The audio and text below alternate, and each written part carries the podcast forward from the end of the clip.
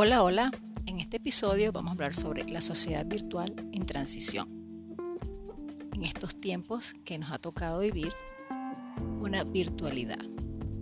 La sociedad virtual en la que vivimos, en este contexto de pandemia, todo parece depender más de las computadoras, del teletrabajo, de los protocolos que se nos anuncian, de la inteligencia artificial, del Zoom, plataforma, Moodle, ¿no?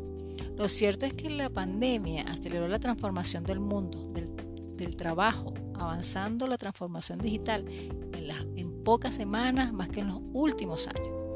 Ganaron las plataformas de streaming, el Zoom, de Home Office y perdieron los vuelos y la globalización libre del mercado.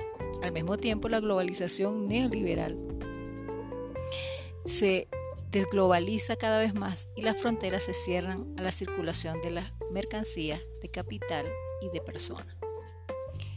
El turismo aspiracional está desapareciendo en estos momentos. Las cadenas de valor mundial se desquebrajan, pero se abre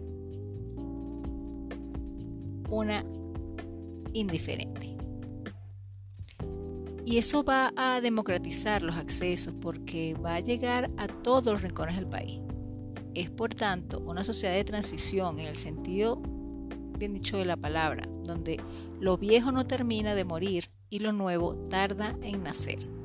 En esta transición de la subjetividad individualista ha crecido la importancia de la apariencia.